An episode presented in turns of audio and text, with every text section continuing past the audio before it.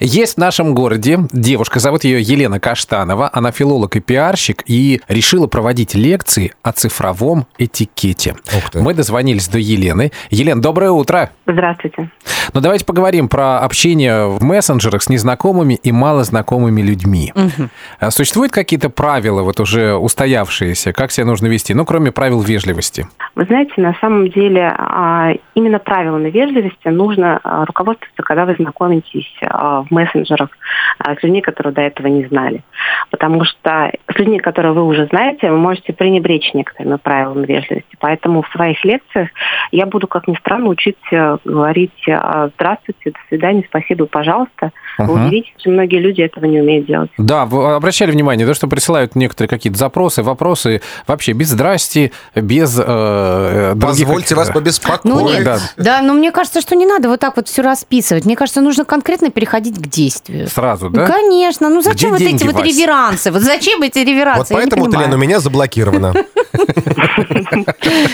Э, Ну, подожди, это ты сейчас говоришь про близкий круг, когда мы общаемся между собой. Тогда, может быть, можно и без реверансов. Правильно, Лен, я понимаю? Я полностью с вами согласна, именно об этом я и говорю, да. Иногда в Фейсбуке комментируют мои фотографии какие-то турецкие мужчины. Можно ли им доверять?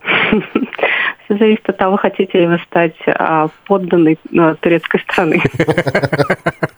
То есть, в принципе, э, может что-то завязаться, да? Да, еще раз, смотря что вы хотите завязать.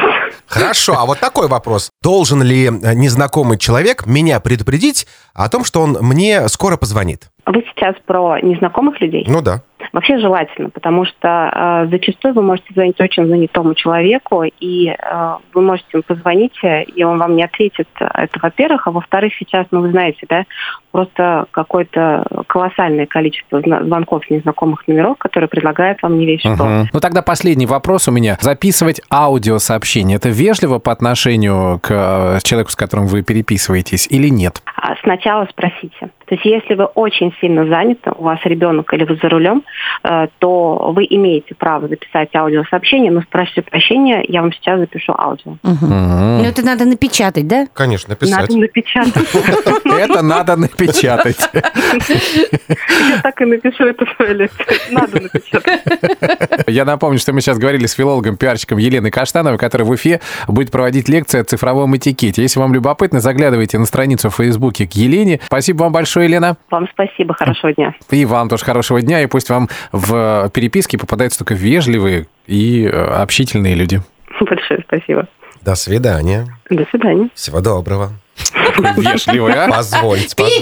Печатай, печатай, нечего тут звуковые передавать.